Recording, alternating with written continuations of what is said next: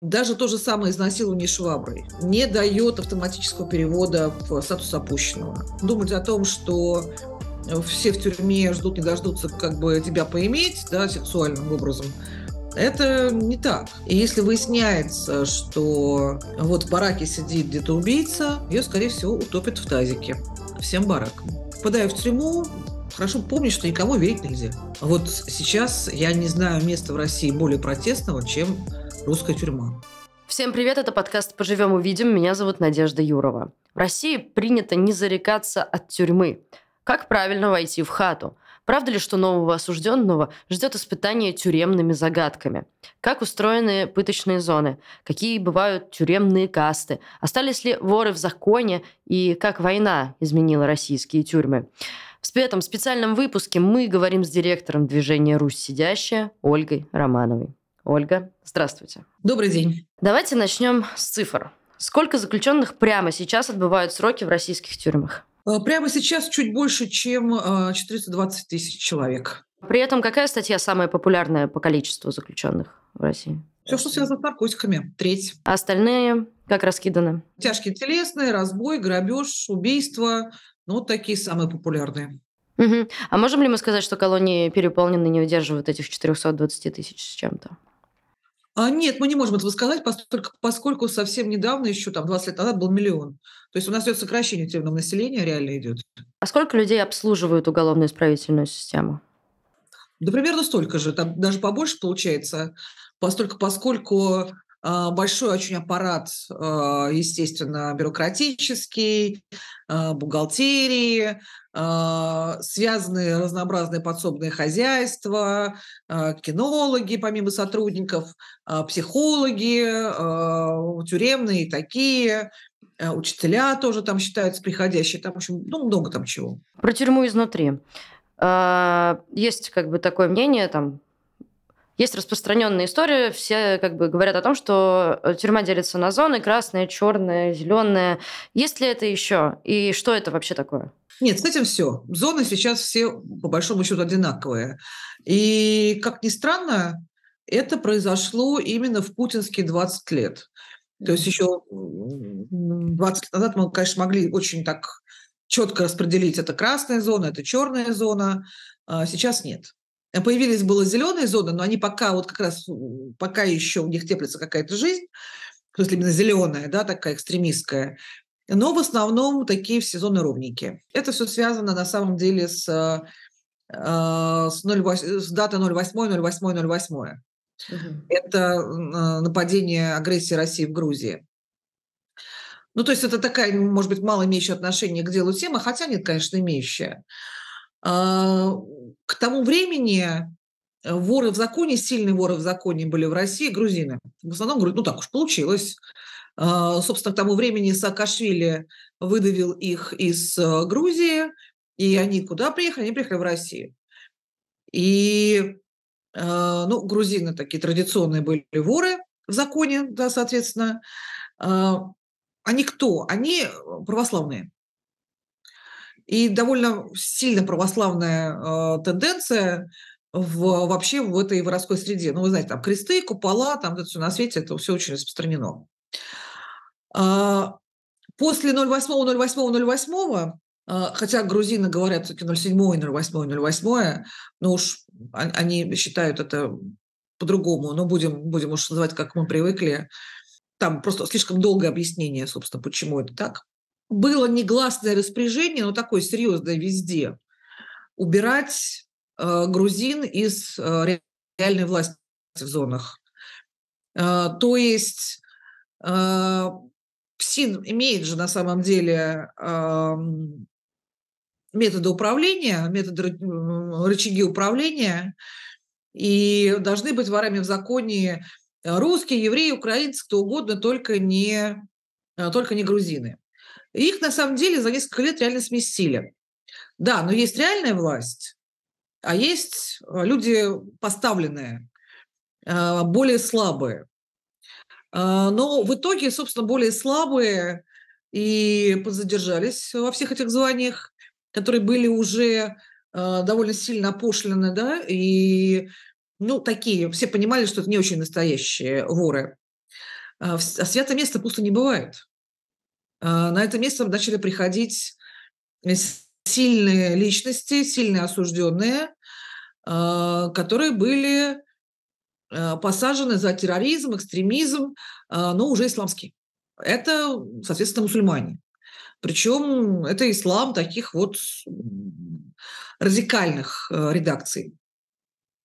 И произошло ровно то же, что происходит с любой сильной криминальной личностью, посаженной в э, тюрьму.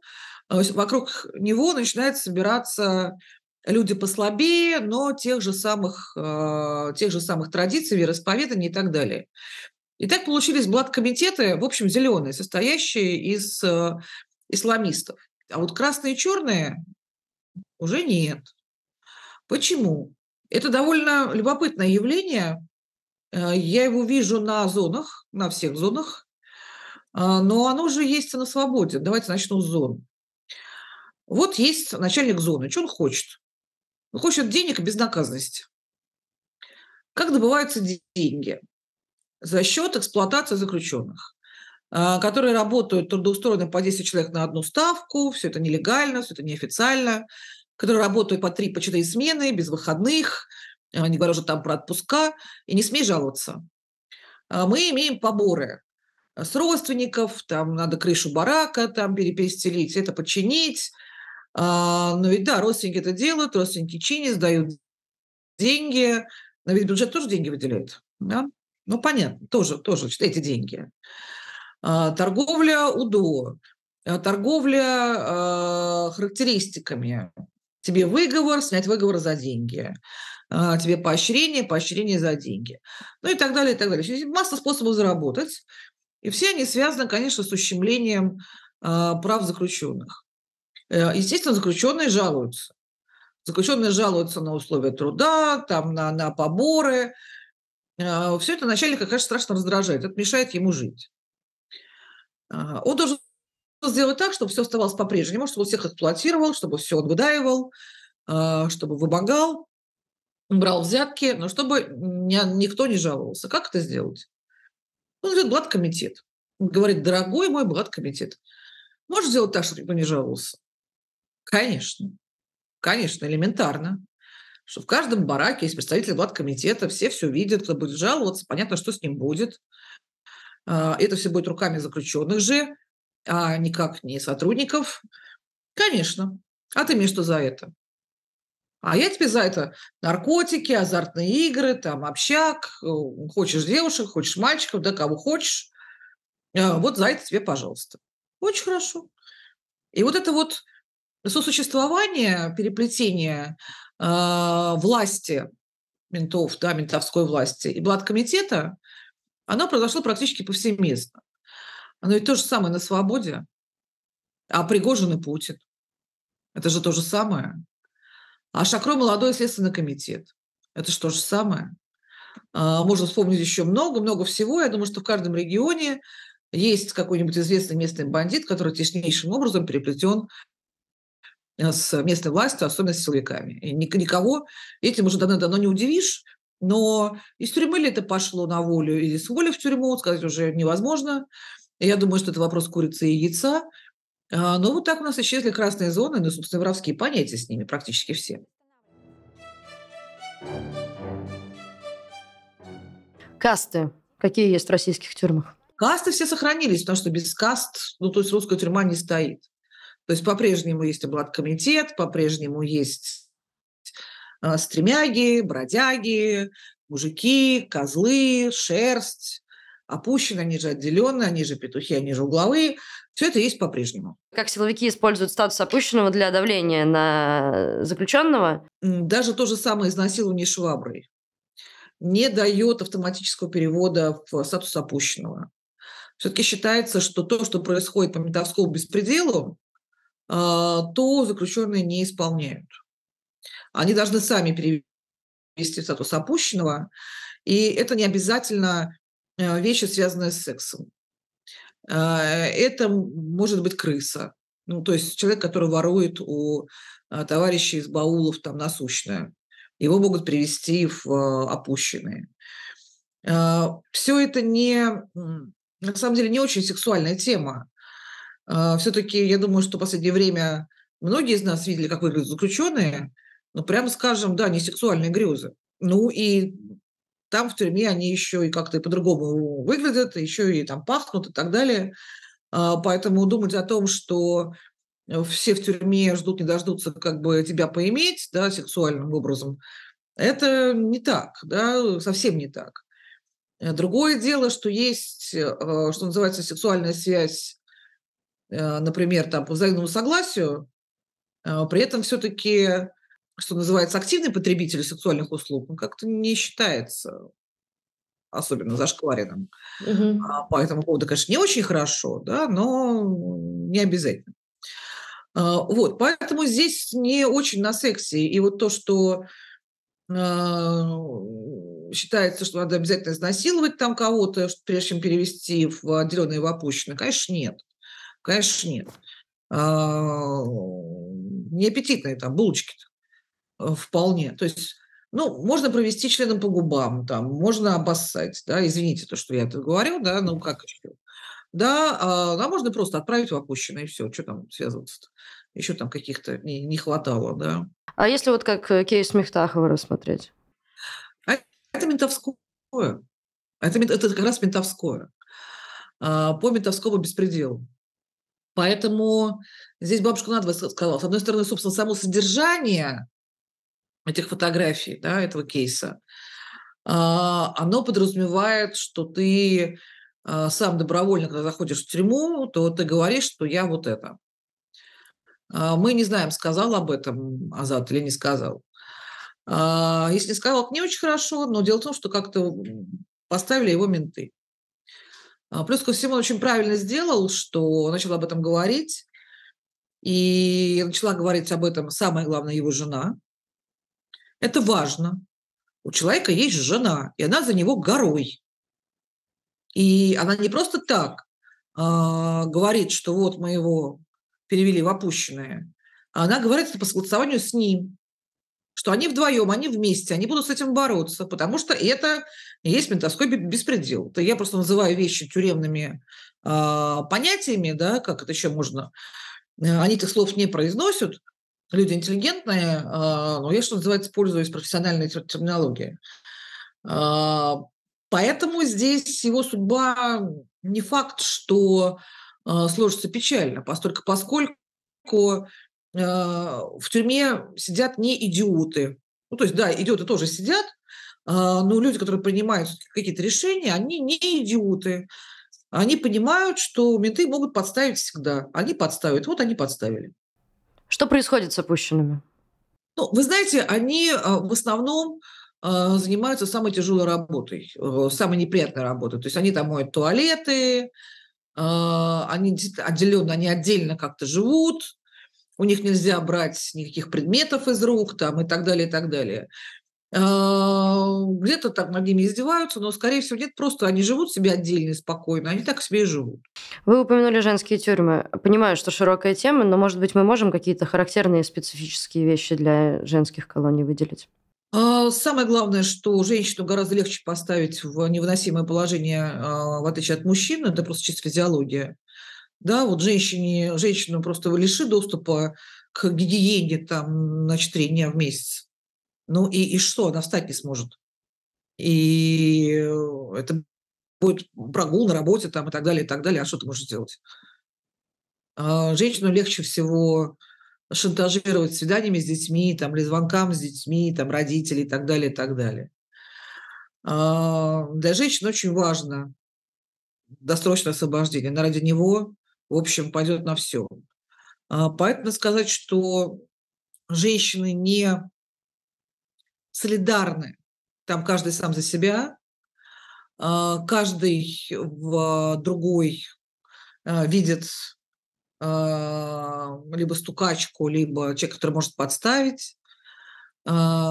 И там другая тюремная иерархия, там, собственно, женщины активные активные лесбиянки, они обычно, каблы называются, каблы, они стоят на вершине пирамид. И это более жестокие а, нравы. Женщины оказываются гораздо более жестокие, чем мужчины. И до сих пор, например, в женских а, колониях вообще не редкость, не редкость. А, гибель, гибель заключенной. Ну, смотрите, в принципе, раскрытие информации о заключенном, вот то, что запрещено делать во всех странах мира, ну, в большинстве, да, цивилизованных стран, э, у нас нет никакой тайны. У нас на всех бирках написано номер статьи, за что сидит. В отличие от нормальных тюрем, где это считается закрытой информацией. Э, кроме одного случая. Женщины где-то убийцы. Вот их скрывают. И им специально приписывается просто убийство, без всяких там, без детей – а, поскольку, поскольку за это вообще карают а, на зоне и до сих пор. И если выясняется, что вот в бараке сидит где-то убийца, а, ее, скорее всего, утопят в тазике всем баракам. Все опустят голову в тазик и будут держать. И это будет дело всего барака, чтобы все были, сказать, подельницы. Такие дела. Отвлечемся от разговора на 15 секунд, и я расскажу вам, как можно поддержать нашу работу. Можно стать спонсором на YouTube или, если у вас российская карта, подписаться на наш Boosty. Все в описании к этому видео. Все-таки чуть-чуть еще хочется узнать. Такие, э, условно, в женских колониях есть что-то вроде опущенных, и за что, за что они туда попадают? В основном все ровненько. Но вот кроме того, что выделяются, конечно, а, каблы и выделяются а, женщины, которые активно сотрудничают с администрацией. Тоже выделяются жестокостью и а, сказать, командными замашками и прочее, прочее. Про касты еще один был у меня вопрос. Есть ли касты, которые появлялись со временем или наоборот исчезали? Или это все довольно стабильно происходит? Ну, собственно, Каста бродяг сейчас довольно редкая. А, Все-таки воры в законе, да, пошли уже не те. Их не осталось совсем или есть какие-то еще? Нет, то сейчас главный вор в законе сидящий, да, это Шакро Молодой. А, собственно, считается преемником деда Хасана. А, но, простите, Шакро Молодой сейчас вот ну, прошлой осенью пустил воровской прогон, то есть указ э, президента воров, да, что вербоваться на войну – это хорошо, давайте это делать. Но это против вообще всех правил. Совершенно понятно, да, что человек связан с э, властью, что он это делал в обмен на что-то, на какие-то ништячки, э, но вообще-то это не по правилам, не по понятиям. Про пытки. Э, самая популярная пытка в российской тюрьме. Вы знаете, самая популярная пытка – то, что пытка не считается.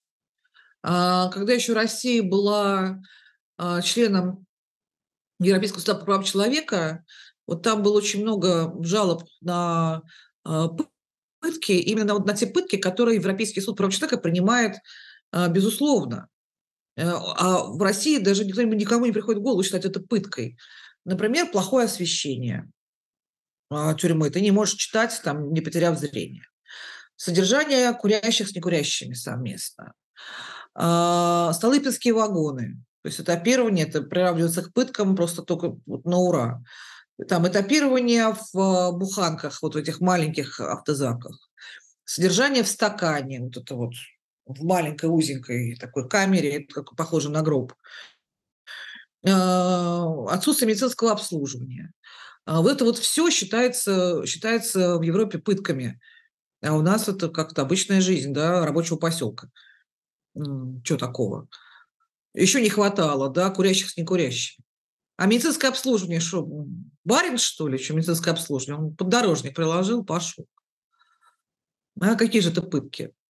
А, вот это вот самые распространенные вещи, вот такая бытовуха. А, опера видит свою задачу в том, чтобы людей вербовать, держать на коротком поводке. И дальше ход мысли такой.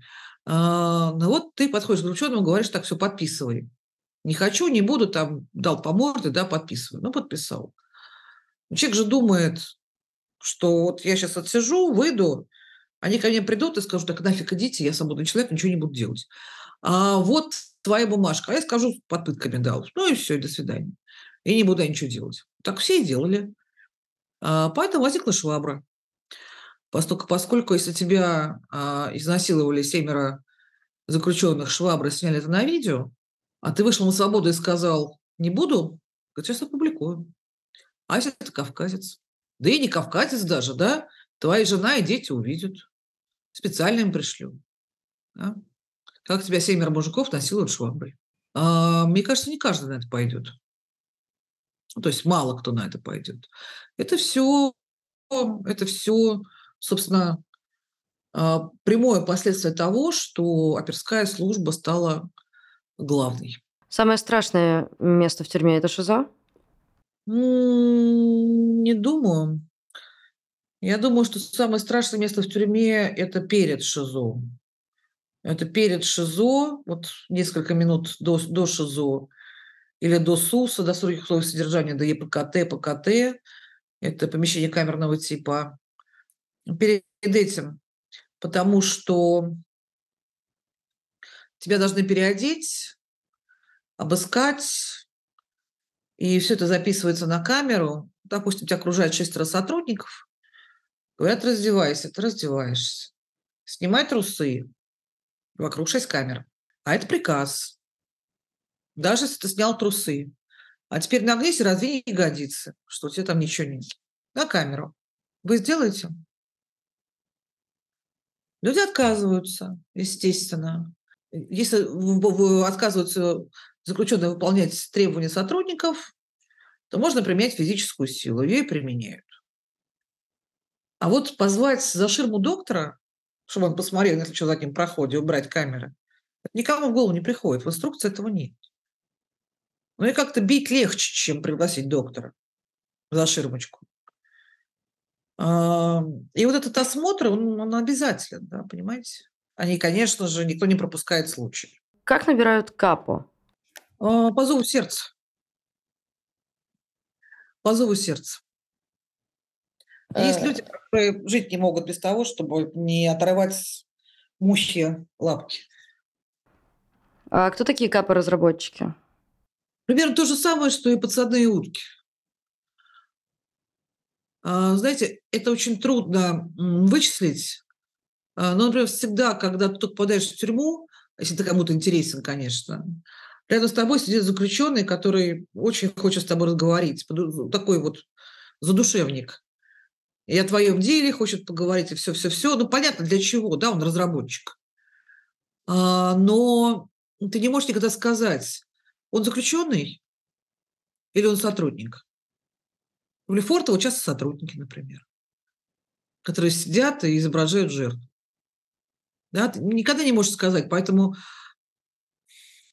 здесь вопрос квалификации ну, не имеет смысла не имеет смысла.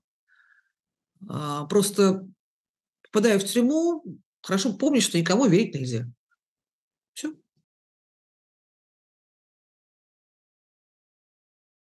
Протест. Какие формы протеста против системы доступны, если доступны, и какие самые действенные? Сейчас самое главное протестующие – это сотрудники. Вот сейчас я не знаю места в России более протестного, чем русская тюрьма. Почему? А, а это, конечно... Так, ни слова о Пригожине, да? Не, ну его к черту. Просто проблема, проблема в том, что проблема в нем, да? А, дело в том, что, смотрите, вот год назад а, начал пролетать какой-то лысый хрен в голубом вертолете и забирать заключенных. А вообще-то начальники несут за них полную ответственность. Никакой бумажки как не было, так и нет. А, никакого закона, позволяющего это делать, как не было, так и нет. А вот закон, который карает за наемничество и за пособничество наемничества, он есть. И там, да, 15 лет. А, а потом смотрите. Вот заключенный Росомахин, который убил старушку в Кировской области, в своем селе. Он у нас кто? Он там как оказался? Вот, говорят, он воевал, а потом его президент помиловал. И вот он вернулся, убил старушку. Путин помиловал. Бумажку покажите. что Путин его помиловал. А бумажки такой нет. Есть справка об освобождении, где написано «помилован». А на, основании чего справка? На основании указа президента. Покажите, где фамилия Росомахин. А нет никакого указа президента. Нет. Разве мог Владимир Владимирович Путин помиловать этого козла? Конечно, не мог. А разве он мог помиловать того козла, который потом убил в Краснодарском крае двух аниматоров, совсем молодых? Или в Дагестане, или в Ингушетии парни из ДЦП? А разве мог Путин помиловать отморозка, который заносил двух маленьких девочек в Новосибирске, вернувшись с войны? А как же они оказались на свободе, если это не Путин? Так начальник же их выпустил. Справка-то откуда? Из зоны? Подпись-то посмотрите, чья. Начальника. Хватайте. Значит, пятнашечка за наемничество, пятнашечка за это дело. И плюс ко всему, они лишились заработка. Ну, заработок начальника зоны традиционно состоит из двух частей.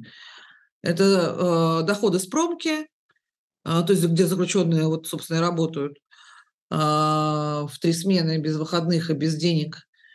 Э, это обычно частный бизнес, который принадлежит двоюродной жене хозяина.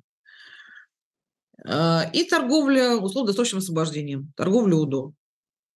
С войной все это ушло. Нет никакого ни УДО теперь, никакой промки. Значит, денег нет, а, а 12 по 15 есть.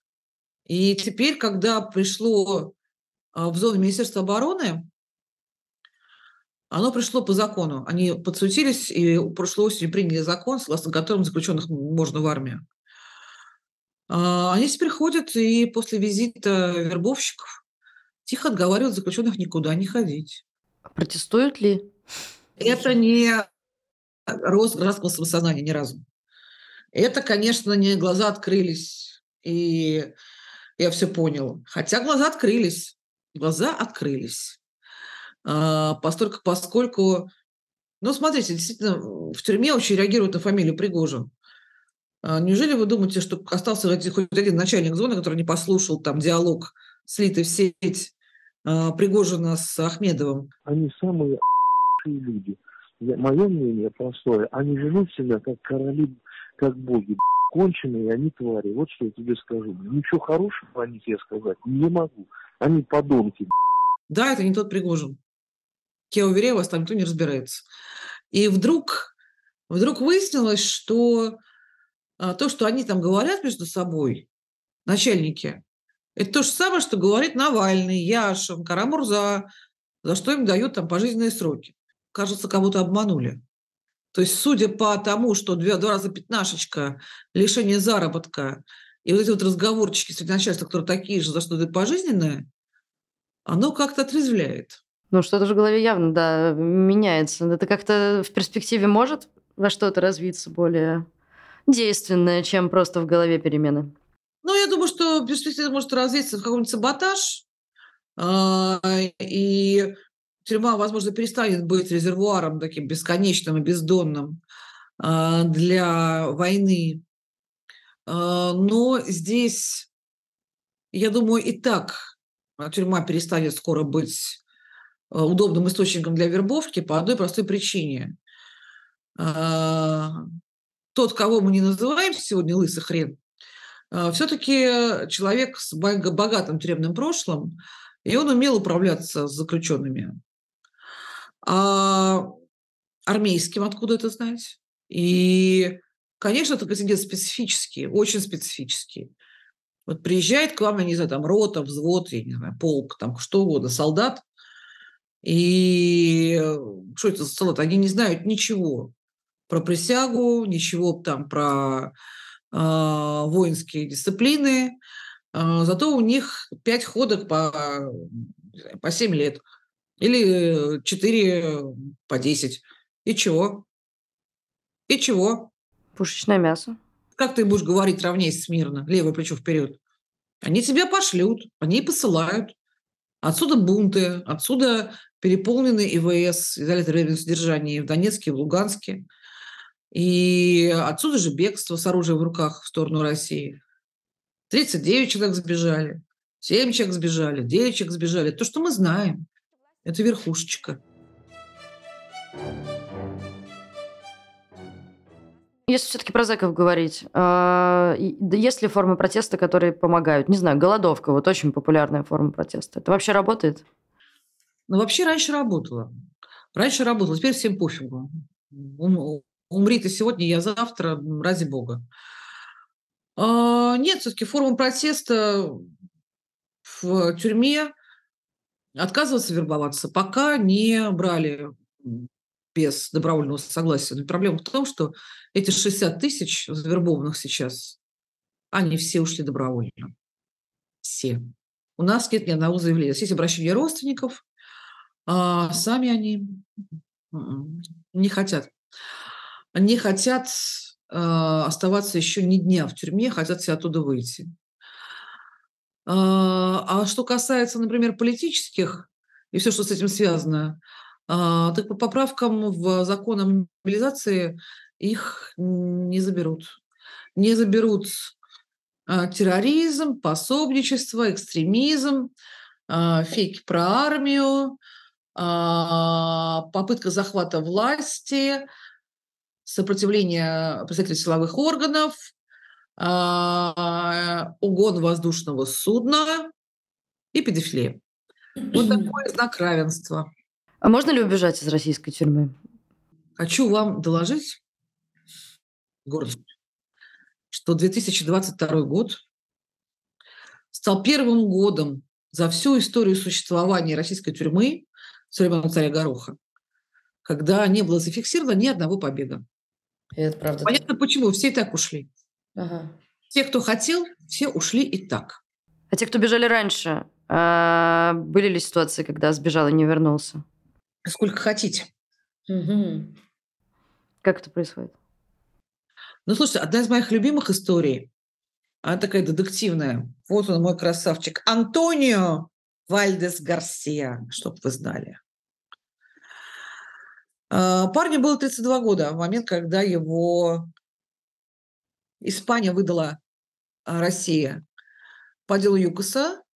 Он был сотрудником ЮКОСа, на него пытались повесить, собственно, хищение 32 13 а, миллиардов долларов и там 8,5 чего-то там еще миллионов. Он проходил в деле Владимира Переверзина и Владимира Малаховского, третьим был.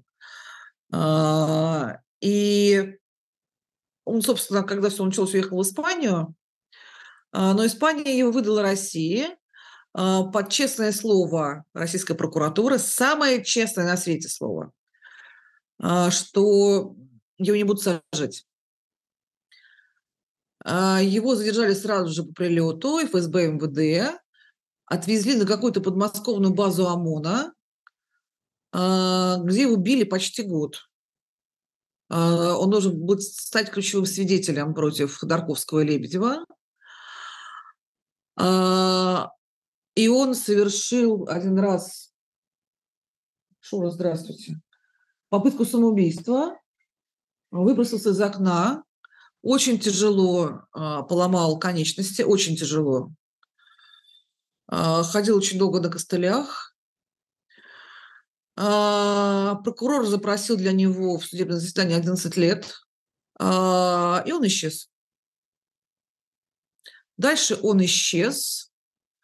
О нем очень долго ничего не было слышно. Якобы была подкуплена охрана, но мы не знаем на самом деле, что случилось. А мы не знаем. И в 2000, через лет он уже всплыл в Испании.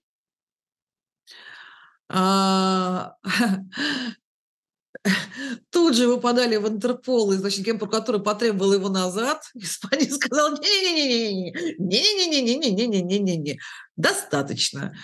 Он пытался судиться с, со всеми подряд, ну, в смысле, со всеми силовиками, потому что дал показания про пытки, про все на свете, но, конечно, безуспешно.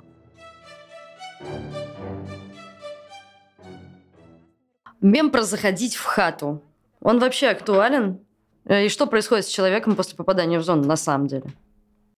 Ну, не в зону. В зону человек попадает довольно редко. то есть вот прям сразу со свободы, это когда там у него может быть там домашний арест, там подписка о невыезде, его сразу, ну тогда не зона направляют, а все равно у него есть там какое-то время в э, СИЗО, пока он ждет апелляции там, и так далее, и так далее. А обычно человек проходит, конечно, то, что называется отдуплиться, он отдупляется в СИЗО. В зону уже обычно попадают люди отдуплившиеся. А в СИЗО ну, ничего такого не происходит, э, обычно экстремального. А, собственно, не обязательно знать тюремной традиции. А, самое главное первое время помалкивать, работать на прием, а не на передачу, наблюдать, что как, ну и делать какие-то свои выводы. Ну, просто вот закрыть рот и перестать трепаться – и перестать нервничать, что самое сложное. Все, ты уже здесь. Ты теперь непонятно, когда увидишь мобильный телефон. То есть увидишь ты его скоро, конечно. Тебе обязательно принесут, дадут позвонить обязательно. А, да, надо брать, звонить родным и понимать, что тебя прослушивают. Что то специально тебе принесли телефон, а, поэтому говорить жене, Люся, а, сходи в Сбербанк, ячейка номер 38, пароль а, Муся 3244 делать не надо.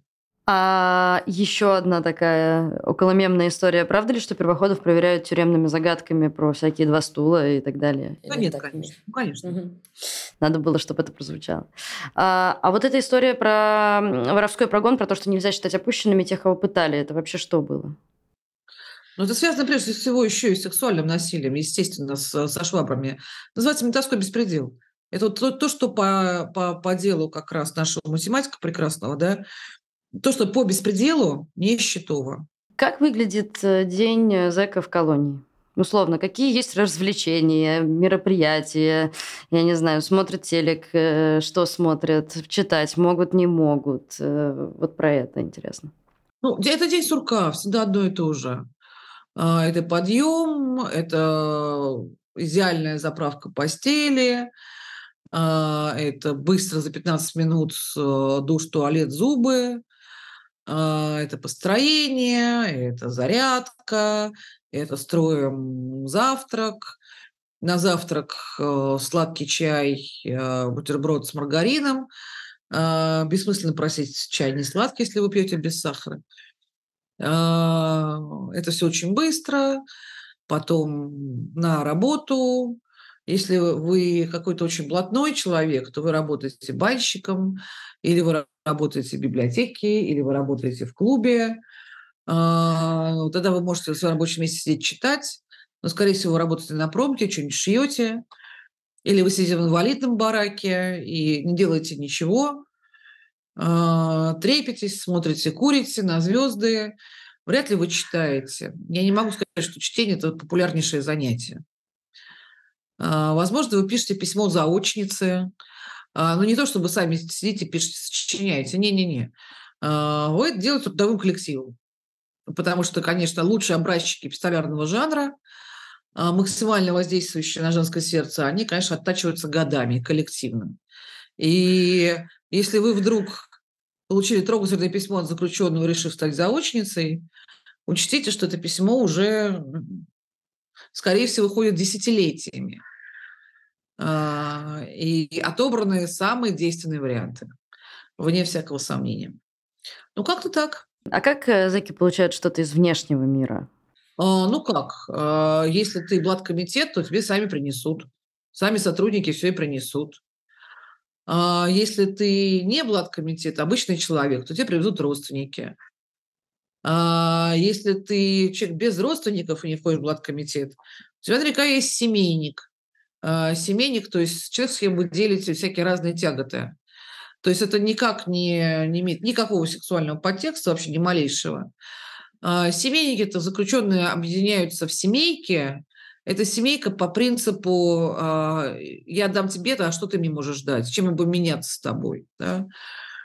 Такое маленькое звено создают. Обычно у одного там человека есть родственники, есть посылка, а второй человек выступает здесь паспортом. То есть ограничитель есть там 20 килограмм там раз в три месяца или раз в два месяца, и ты больше не можешь получить.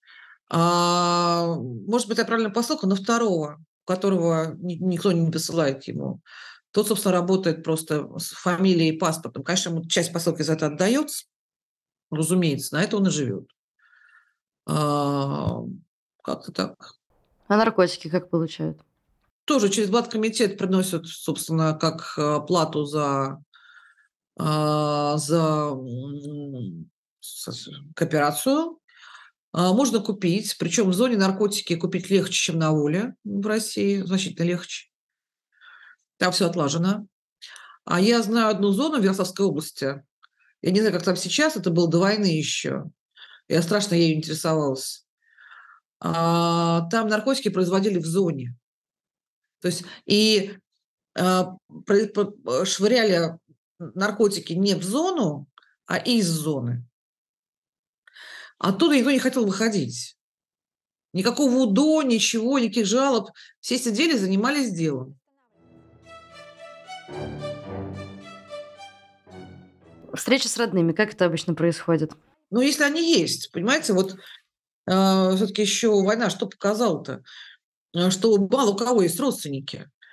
Э, они появляются только когда там 5 миллионов там какие-то там забрежили, а до этого-то нет. А если они есть, то довольно дорого и трудно приехать. Надо отпроситься на три дня, а, потратить деньги на дорогу, а, не только себе, может быть, но и детям. И взять с собой еду на всех на эти три дня. На мужика, а, на себя, на детей, и так, чтобы ему осталось. Ну, а как это? То есть это, ну, минимум это 1020 станет, ну, минимум. А у мало у кого есть такие свободные деньги, естественно. А, поэтому тем, кто приезжает, да, это большое, большое подспорье.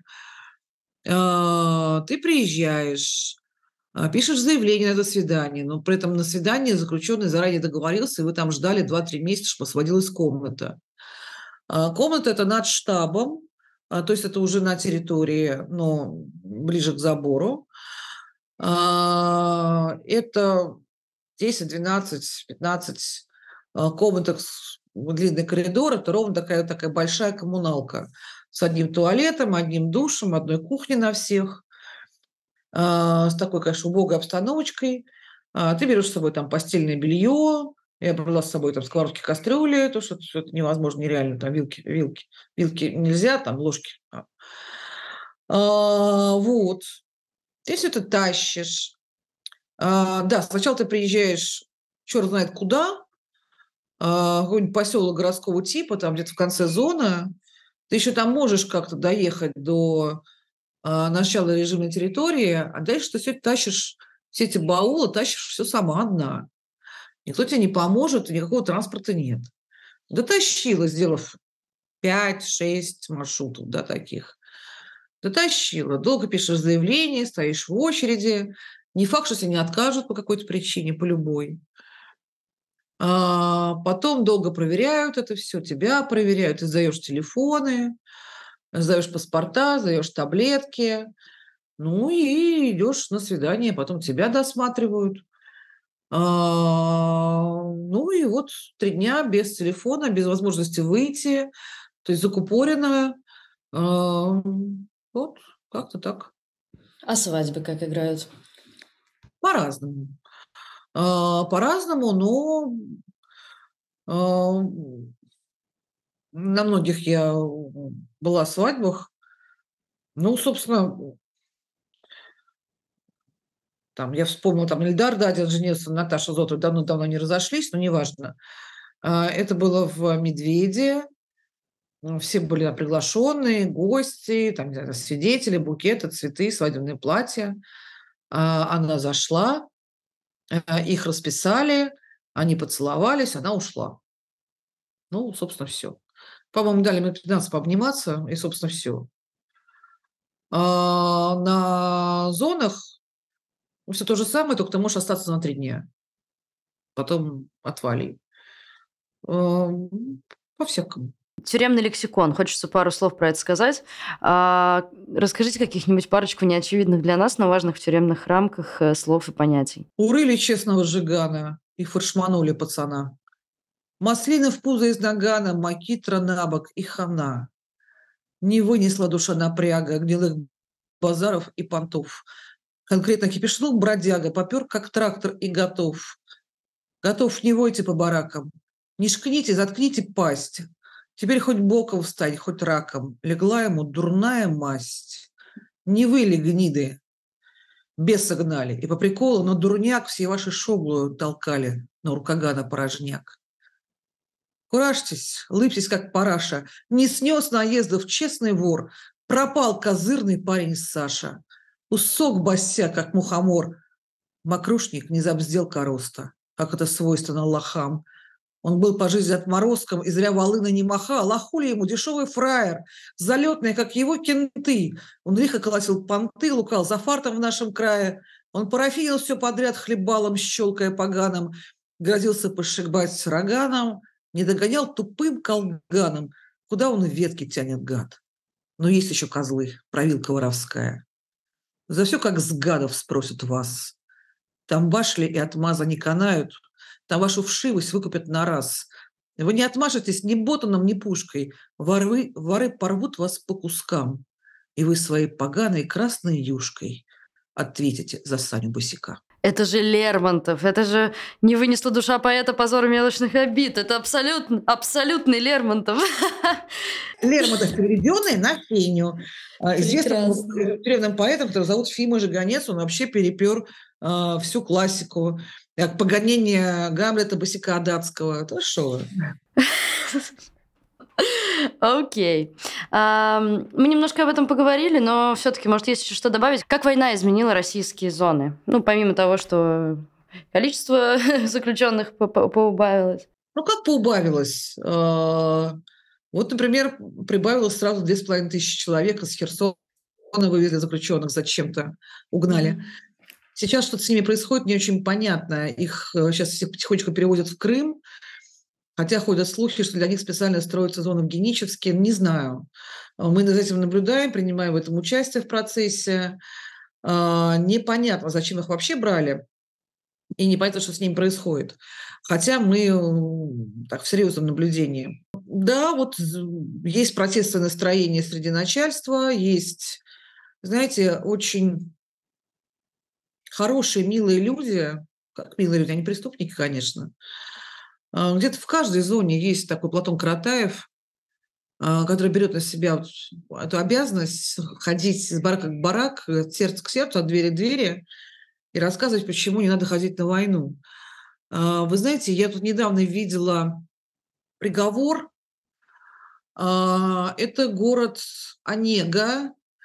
Это приговор заключенному, который вот так делал. А, и его взяли за... А, то есть он уже сидел, а, и его стали судить за антивоенные фейки, да, естественно. Потрясающий суд вынес решение. Сейчас я его не могу быстро найти, но решение замечательное. И там вот было написано, что вот этот человек, заключенный в Онеге, в лагере, ходил от барака к бараку и рассказывал, что Путин начал преступную войну, агрессию против мирной Украины, опутав там ложью простых русских людей, рассказываем про фашистов, а он сам фашист, а, и сделал это специально для того, чтобы уничтожить маргинальную, пьющую и чаще всего а, судимую часть народа. Точка.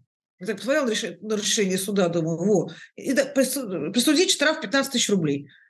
И думаю, боже мой, если я... Нет, мне можно, и вам можно. Хорошо. Если кто-нибудь из наших коллег в России это решение суда просто опубликует, просто покажет, его же года на три можно будет укатать за дискредитацию российской армии вот этим решением суда. Минимум на три. Судья вот это все написала, она кто написала полностью согласна, целую. А вместо этого написала штраф 15 тысяч. Последний вопрос обобщающий. Как вам кажется, как этот блатной культ изменил российскую реальность за время, за время правления Путина? Ну ладно, за время правления Путина, он же сам такой.